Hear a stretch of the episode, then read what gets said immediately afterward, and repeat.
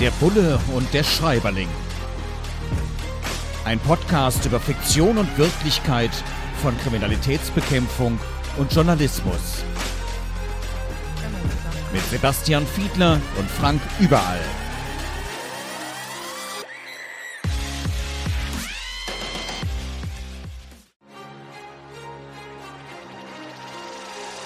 Der Bulle und der Schreiberling. Ein Podcast über Fiktion und Wirklichkeit von Kriminalitätsbekämpfung und Journalismus. Mit Sebastian Fiedler und Frank Überall. Herzlich willkommen zu einer neuen Folge unseres Podcasts Der Bulle und der Schreiberling. Mit dem Bullen Sebastian Fiedler, hallo, und mit mir, mit dem Schreiberling Frank Überall. Ja, heute geht es um Volker Klüpfel und Michael Kober, die den Roman Das Krimi-Buch Funkenmord geschrieben haben. Eine Kriminalgeschichte, wo natürlich viele Aspekte von Polizeiarbeit und Journalismus angesprochen werden. Und genau darum kümmern wir uns ja hier in unserem Podcast. Wir machen sozusagen den Realitätstest. Fangen wir mal an damit, dass in diesem Buch beschrieben wird, wie ein ehemaliger Kriminalkommissar in seinem Ruhestand plötzlich Führungen macht, bezahlte Führungen zu ehemaligen Tatorten. Sebastian, bis zum Ruhestand ist es, glaube ich, noch ein bisschen hin bei dir, aber trotzdem kannst du dir das vorstellen und dürfte man das eigentlich, dann zu alten Tatorten Führungen zu machen für Touristinnen und Touristen? Ja, vielen Dank für den freundlichen Hinweis, Frank. Äh, ein paar Tage habe ich tatsächlich noch bis zum Ruhestand. Und ob ich mir das dann vorstellen könnte, solche Führungen zu machen, weiß ich nicht. Es kommt ja natürlich auch noch hinzu, dass ich fast die gesamte Zeit bei der Kriminalpolizei im Bereich der Wirtschaftskriminalität gearbeitet habe. Ich könnte dich also zum Beispiel zu den ehemaligen Gebäuden der Westdeutschen Landesbank führen. Wenn du Interesse daran hättest, könnten wir das gerne gemeinsam machen. Ja, aber nun ganz im Ernst, also verboten ist es natürlich nicht, so etwas zu tun, schon mal deswegen nicht, wenn solche oder schon mal dann nicht, wenn solche Fälle lange abgeurteilt worden sind und ohnehin möglicherweise in der Öffentlichkeit schon diskutiert worden sind, dann gibt es zunächst einmal nichts, was dagegen sprechen würde, dass man sich solche Tatorte nochmal anguckt und andere Leuten darüber berichtet, wie dieser Kriminalfall gelöst werden konnte. Das ist ja durchaus auch sicherlich spannend und interessant. Ja, in der Tat. Als Journalist könnte ich da was Ähnliches machen, auch im Bereich der Wirtschaftskriminalität. Ich habe ja viel über Korruption berichtet, viel recherchiert da. Und ich kann mich da noch erinnern, dass es da auch sozusagen einen Spielort gab, nämlich eine Tiefgarage am Ebertplatz und im Zusammenhang mit dem Müll- und Spendenskandal, also dem Spendenskandal rund um den Bau der Müllverbrennungsanlage in Köln, gab es da mal einen Ermittlungsansatz. Da waren irgendwie Unterlagen in einer Tiefgarage oder sogar Schwarzgeld gelagert. Ich habe es nicht mehr mehr genau in Erinnerung, aber müsste ich nochmal nachschlagen. Also da könnte man tatsächlich Führungen zusammenstellen, wenn einem mal langweilig wird. Das Schöne im Journalismus ist ja, dass man eigentlich auch im hohen Alter noch journalistisch aktiv sein kann. Viele Kolleginnen und Kollegen im Ruhestand sind das auch noch. Jetzt habe ich bei dem Funkenmord, also in dem Krimi, den wir hier gerade besprechen, gelesen, da ist ein ehemaliger Kriminalpolizist, der hat zu Hause quasi sowas wie eine eigene Einsatzzentrale eingerichtet und guckt sich aktuelle Fälle an, notiert sich da Sachen, geht mit einer Aktentasche in sein Wohnzimmer, so wird das beschrieben. Ruhestand für Kriminalisten Journalisten, man kann ja eigentlich dann nicht unbedingt noch im alten Dienstbereich tätig sein, auch wenn das in Krimis immer mal wieder vorkommt und da vielleicht auch noch mal ein bisschen unterstützt, geholfen wird.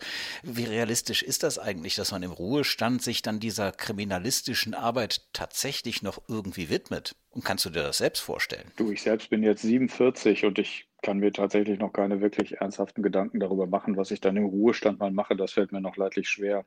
Aber ich sehe ja so die aktuelle Entwicklung bei Kolleginnen und Kollegen, die jetzt gerade so aktuell in den Ruhestand gehen oder die vor kurzem in den Ruhestand gegangen sind. Und da gibt es teilweise völlig gegenläufige Entwicklungen. Es gibt einen ganzen Haufen von Kollegen, die sind einigermaßen ausgebrannt und sind tatsächlich froh über jeden Tag, den sie früher die Polizei verlassen können, weil es doch durchaus ein anstrengender und belastender Beruf sein kann. Und dann gibt es wiederum die anderen, die bemühen sich, ihre Lebensarbeitszeit noch zu verlängern und machen noch ein oder zwei Jahre länger, weil es ihnen so wahnsinnig viel Spaß macht, weil sie auch nicht loslassen können, weil sie den Nervenkitzel und die Spannung im Beruf tatsächlich vermissen würden, wie sie dann denken. Und es gibt diejenigen, die sich auf unterschiedlichen, teilweise etwas anderen Gebieten noch engagieren. Es gibt viele, die anschließend noch ein bisschen in der Lehre weitermachen, zum Beispiel an den Hochschulen der Polizei, die Nachwuchskolleginnen und Kollegen noch tatsächlich versuchen, an ihrem eigenen Erfahrungsschatz teilhaben zu lassen. Und es gibt wieder andere, die auch dann anschließend in der privaten Wirtschaft noch einmal ihr Glück versuchen und die entweder beratend aktiv sind, die eigene Unternehmen nochmal gründen und von dort aus Schulungen anbieten oder ähnliches. Also es gibt von hier bis da gibt es ganz, ganz viele unterschiedliche Entwicklungen. Aber ich nehme schon wahr, dass man bei den Kolleginnen und Kollegen, die in den Ruhestand gehen, durchaus auch danach noch erkennt, wie sehr sie vorher für ihren Beruf gebrannt haben. Das ist wiederum irgendwie eine positive Botschaft. Funkenmord ist der Krimi, um den wir uns heute kümmern. Wir wollen nicht spoilern, das machen wir hier in der Reihe grundsätzlich nicht. Das heißt, wir erzählen nicht die Geschichte aus dem Buch, wir greifen uns Aspekte raus, greifen uns Aspekte raus, um darüber zu sprechen, wie realistisch ist das eigentlich, was da die Krimi-Autorinnen und Autoren sich ausgedacht haben. Naja, und eine Situation, die immer wieder in Krimis auch vorkommt, ist die im Leichenschauhaus. Natürlich, Krimis, da werden Menschen umgebracht, da gibt es Leichen und ein richtiger Kriminalist, eine richtige Kriminalistin muss natürlich schauen, welche Spuren gibt es da, was kann man möglicherweise rückschließen auf die Täterin, den Täter oder die Tätergruppe. Und ähm, das ist wahrscheinlich keine wirklich nette Erfahrung, die man da macht in so einem Leichenschauhaus. Sebastian, musstest du sowas überhaupt schon mal machen? Ich selbst habe tatsächlich nur wenige Male während des Studiums damit Kontakt gehabt, erinnere mich noch auch tatsächlich ganz gut daran, erinnere ich mich noch gut an Gerüche, Geräusche und ähnliche Eindrücke und erinnere mich aber eben noch genauso an die Faszination der ja, des kriminalistischen Handwerks, was insbesondere durch die Rechtsmedizin dadurch dort geleistet wird. Man muss aber eben sagen, dass die Kriminalpolizei nicht nur in Leichenschauhäusern mit der Untersuchung von Leichen zu tun hat, sondern zunächst einmal vornehmlich an Tatorten damit zu tun hat. Und es ist aber ein Bereich, der hauptsächlich diejenigen trifft, die bei diesen sogenannten Kriminalwachen arbeiten, also die zuallererst an Tatorten sind und diejenigen, die wirklich Todesermittler sind, also so Leute wie die, die häufig in Kriminalromanen tatsächlich die Protagonisten sind. Ich selbst habe fast meine gesamte Berufszeit in anderen Kriminalitätsfeldern zugebracht. Ja, geht mir in meinem journalistischen Berufsfeld eigentlich fast genauso. Ja, ich musste auch mal drastische Unfälle beispielsweise filmen fürs Fernsehen oder musste da vor Ort sein für andere Medien, aber das zählt auch nicht so zu meinen Lieblingsaufgaben. Und wenn man dann beispielsweise ein völlig zerlegtes Autowrack auf einer Autobahn filmen muss und ähm, dann weiß, dass darin jemand umgekommen umgekommen ist und das Ganze eben vor kurzem erst passiert ist, das ist schon eine sehr unangenehme Situation. Und da bin ich schon ganz froh, dass ich das allenfalls noch extrem selten habe. Und äh, ja, so im Bereich Politik, auch der, des Abweichenden, des kriminellen Verhaltens in der Politik, also beispielsweise Korruption, das ist zwar auch heftig, aber es ist zumindest nicht ganz so grausam und nicht ganz so emotional. Der Bulle und der Schreiberling, wir schauen uns hier, Sebastian Fiedler und Frank Überall, gemeinsam Bücher an, Krimis und wie ist die Darstellung unserer beiden Berufsfelder in diesen Büchern und der Funkenmord, das ist unser aktuelles Werk, um das wir uns hier kümmern, geschrieben worden ist es von Volker Klüpfel und Michael Kobre. Und ein Thema, das da auch beschrieben wird, sind Geständnisse, die gar nicht stimmen. Falsche Geständnisse. Wie häufig kommt das denn im realen kriminalistischen Leben vor, Sebastian? Wie oft sie vorkommen, wie oft sie in Deutschland vorkommen, das weiß ich tatsächlich nicht. Dazu müssten sie ja tatsächlich auch aufgedeckt werden und wir müssten uns müssten eine Idee darüber haben, wie viel Dunkelfelder es da möglicherweise gibt. Aber prinzipiell gibt es die natürlich. Und es gibt sie aus unterschiedlichen Motiven heraus und es gibt sie aus unterschiedlichen äußeren Zusammenhängen heraus. Also zunächst einmal unterschiedliche Motive. Es gibt falsche Geständnisse, bei denen Täter aus einer Persönlichkeitsstörung heraus sich irgendwie wichtiger machen wollen, als sie tatsächlich sind und deswegen vermeintlich Schuld auf sich nehmen.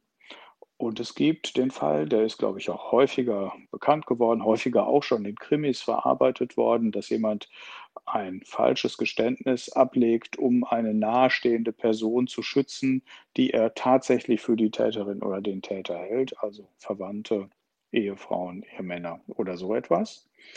Und dann dürfen wir nicht vergessen, gibt es natürlich durchaus wahrscheinlich sehr, sehr viele falsche Geständnisse, die dadurch zustande kommen, dass sie von außen erzwungen werden. Also denken wir mal über den deutschen Staat hinaus und bewegen uns mal gedanklich in Staaten, die Diktaturen sind. Und dann können wir uns sehr schnell vorstellen, dass durch Folter erzwungen, erzwungene Geständnisse zum Beispiel natürlich ebenfalls hier zum Thema gehören. Aber ich glaube, das Thema Geständnisse, Vernehmungen, Aussagen von Beschuldigten in Mordfällen, bei Todesermittlungen, das ist wirklich ein hochrelevanter und gerade total brandaktuelles Themenfeld. Ich weiß gar nicht, hast du das aktuell verfolgt, welche Diskussionen darüber gerade laufen und was sich da alles gerade aktuell geändert hat? Ja, jetzt hast du mich erwischt. Nein, habe ich ehrlich gesagt nicht, Sebastian. Aber du wirst uns jetzt aufklären. Das ist jetzt auch nicht wirklich überraschend, denn in der Öffentlichkeit ist es ja eigentlich auch kaum thematisiert worden, aber in der polizeilichen Öffentlichkeit ist das völlig anders. Denn das Handwerkszeug für Todesermittler oder Mordermittler, könnte man auch sagen, hat sich im Bereich von Vernehmung wirklich, wirklich kernig geändert. Denn man muss erklären, dass wir nun ein, im Gesetz festgeschrieben haben, dass wenn wir jemanden haben, der eines Mordes oder eines Tötungsdeliktes verdächtig ist, wir ihn in allen Fällen verpflichtend audiovisuell vernehmen müssen. Also das heißt, wir haben inzwischen solche Kamera- und Systeme in einem Koffer verpackt. Also das heißt, vereinfacht gesprochen, wenn wir jemanden vernehmen, dann sitzt er inzwischen jetzt auf einem Stuhl, aber nicht nur einfach so, sondern es gibt oben eine, unter der Decke eine 360-Grad-Kamera. Es gibt eine Kamera, die diejenigen einfängt, die die Vernehmung durchführen. Es gibt eine Kamera, die denjenigen einfängt, der dort vernommen wird. Und eine solche Vernehmung ist von vorne bis hinten tatsächlich dann dokumentiert. Und man kann später auch vor Gericht noch einmal genau feststellen, wie der Beschuldigte belehrt worden ist, hat man ihn über all seine Rechte hinreichend informiert, hat man irgendwie Druck auf ihn ausgeübt, hat es Suggestionsfragen gegeben oder so etwas. Da bleibt jetzt also heutzutage nichts mehr im Dunkeln. Das hat aber wirklich heftige Auswirkungen auf diejenigen, die die Vernehmung durchführen müssen. Die müssen nämlich da jetzt nochmal neu qualifiziert werden, um das auch wirklich alles rechtssicher machen zu können. Und noch bedeutender ist es, dass es für Beschuldigte de facto eigentlich keine Möglichkeit mehr gibt, ohne einen Anwalt aussagen zu können. Das ist nur noch auf super, super wenige Ausnahmen beschränkt. Also man muss im Regelfall davon ausgehen, wenn jemand verdächtig ist, jemand anders umgebracht zu haben, macht er ohne Anwalt keine Aussage mehr. Und das ist deswegen wichtig, weil wir in vielen Fällen in der Vergangenheit, glaube ich, keine Geständnisse bekommen hätten. Das erzählen wirklich sehr erfahrene Mordermittler. Es hätte dann vielfach keine Geständnisse gegeben, wenn nicht die Mörder hätten freiwillig auf einen Anwalt verzichten dürfen, um aus ihrem Herzen keine Mördergrube mehr zu machen und um ein Geständnis abzulegen. Und da gibt es jetzt noch eine kleine Feinheit, die man dazu erklären muss. Es kommt ja bei dem Unterschied zwischen Mord und Totschlag auf die Erfüllung von Mordmerkmalen an. Und ob jemand zum Beispiel aus Habgier oder anderen Mordmerkmalen eine Tötung begangen hat, das ist nachträglich äußerst wichtig. Und es gibt eine Prognose der erfahrenen Kolleginnen und Kollegen, die sagen, wir werden in vielen Jahren in der Statistik ablesen können, dass wir kaum noch Verurteilung wegen Mordes sehen werden in der Zukunft. Und ich kann mir vorstellen, dass wir in einigen Jahren dann nochmal deutlich über diskutieren werden. Würdest du denn sagen, dass ihr auch in anderen Bereichen vielleicht ähnlich revolutionäre Veränderungen eures Berufsbildes habt? Ja, schau, da liefern wir für zuhörende Journalistinnen und Journalisten doch fast noch einen schönen Recherchetipp, wie das so abläuft heute bei Geständnissen, bei Verhören in Mordermittlungen. Spannende Sache, muss ich mich mal ein bisschen mit beschäftigen. Und viele andere werden es sicherlich jetzt auch tun, wo das bisher nur in der Fachöffentlichkeit war. Ja, bei uns im Journalismus, klar, es gibt unglaublich viele Sachen, die sich im Moment rasant ändern. Ich kann mich noch erinnern, es ist noch gar nicht so furchtbar lange her, da wurde noch gestreikt in den Redaktionen, weil man sich gewehrt hat gegen die Einführung von Computern. Das muss man sich heute mal vorstellen. Heute muss man in der Zeitung durchaus die Seite der Tageszeitung auch selbst am Computer mitgestalten als Redakteurin, als Redakteur. Zu früheren Zeiten völlig undenkbar. Das war ein eigener Beruf. Und überhaupt diese eigenen Berufe, Kameramann, Kamerafrau beispielsweise, Tontechnikerinnen, Tontechniker. Ja, es ist vieles einfacher geworden. Auf der anderen Seite muss man auch vieles mehr selber machen. Digitalisierung ist da Fluch und Segen zugleich, also eine ziemliche Herausforderung, auch in diesem Berufsfeld. Ja, kommen wir noch zu einem Thema aus dem Roman, aus dem Krimi Funkenmord, um den wir uns hier heute kümmern. Und äh, da wird natürlich auch dargestellt, wie genau die ganzen Sachen abgelaufen sind, die ganzen Sachen, damit meine ich die kriminellen Sachen. Und es wird im Detail beschrieben, wie Kriminalistinnen und Kriminalisten das dann auch rausfinden, da könnte man fast sagen, das ist sowas ein bisschen wie Schulfernsehen, nur gedruckt, also ein Schulbuch. Wie mache ich es denn am besten? Ist das eigentlich für euch ein Problem, wenn in den Krimis auch die Aufklärungsmethoden so detailliert dargestellt werden, dass man daraus lernen kann, wie man das am besten umgeht, wie man euch als Straftäterin, als Straftäter am besten entwischt? Ja, auf den ersten Blick könnte man tatsächlich auf den Gedanken kommen, bei näherem Hinblicken, glaube ich, verschwimmt aber diese Gefahr. Denn wir müssen ja sehen, dass wir unter anderem uns ja auch deswegen hier zusammengefunden haben und uns über solche Romane unterhalten, weil wir so ein bisschen auseinanderhalten wollen, was ist im Roman eigentlich Fiktion und was ist Wirklichkeit. Und allein schon dadurch, dass sich das in Romanen miteinander mischt, glaube ich, dürfte es für Täter, die wirklich professionell an Taten herangehen würden, doch deutlich schwerfallen, das ein Stück weit auseinanderzuhalten. Es gibt aber auch einen anderen Aspekt. Man muss nämlich sagen, dass die Kriminalistik ja eine Wissenschaft ist. Und die ist zunächst einmal durch Öffentlichkeit geprägt. Und nur an wenigen Stellen sind diese Bereiche nicht öffentlich, wenn es zum Beispiel um interne Dienstvorschriften geht oder um Teile unseres taktischen Vorgehens geht. Dann bleibt das natürlich geheim und es bleiben Dienstgeheimnisse. Viele andere Bereiche sind aber öffentlich. Kriminalistik ist eine zusammengesetzte Wissenschaft, wenn man das mal so vereinfacht sagen will. Das heißt, sie besteht aus ganz vielen Teildisziplinen. Bleiben wir zum Beispiel bei einem Thema, was wir vorhin schon besprochen haben. Die Rechtsmedizin gehört zum Beispiel dazu. Sie wird an deutschen Universitäten gelehrt. Jemand, der Medizin studiert, sich anschließend weiter qualifiziert zum Rechtsmediziner, das dauert noch mehrere Jahre, der ist dann in der Lage, dieses Fachgebiet zu beherrschen. Wir haben ganz viele andere Naturwissenschaften. Wir haben die Biologie, die hineinkommt, die Chemie, die in unterschiedlichen Facetten mit hineinkommt. Wir haben die Rechtswissenschaft, Sozialwissenschaften und vieles, vieles mehr. Alles kommt zusammen. Also ein Täter müsste schon vereinfacht gesprochen studieren, wenn er wirklich alles drauf haben wollte, was wir so drauf haben. Naja, da muss man die Tat schon ziemlich lange vorher planen, damit man vorher erstmal studieren kann oder eben auch Romane lesen. Aber wir haben gerade gehört, Krimis lesen alleine reicht nicht dafür aus, sozusagen es professionell mit der Polizei aufnehmen zu können und sich wegducken zu können, sich tarnen zu können und falsche Spuren legen zu können. Ja, der Bulle und der Schreiberling, Sebastian Fiedler und Frank Überall, wir schauen uns immer wieder aktuelle Krimis an und schauen nach, wie wird denn Kriminalitätsbekämpfung, wie wird Journalismus dargestellt. Heute haben wir uns beschäftigt mit dem Buch Funkenmord von Volker Klüpfel und Michael Kober. Und in 14 Tagen geht's mit der nächsten Folge unseres Podcasts weiter. Es gibt wieder ein neues Buch. Wir haben wieder neu reingeschaut und würden uns freuen, wenn Sie wieder zuhören. Also gerne abonnieren im Netz, gerne ein paar Likes hinterlassen, gerne auch Kommentare abgeben. Wir freuen uns drüber und vor allem in 14 Tagen wieder dabei sein. Und in diesen Zeiten bleiben Sie gesund. Der Bulle und der Schreiberling. Ein Podcast über Fiktion und Wirklichkeit von Kriminalitätsbekämpfung und Journalismus. Mit Sebastian Fiedler und Frank Überall.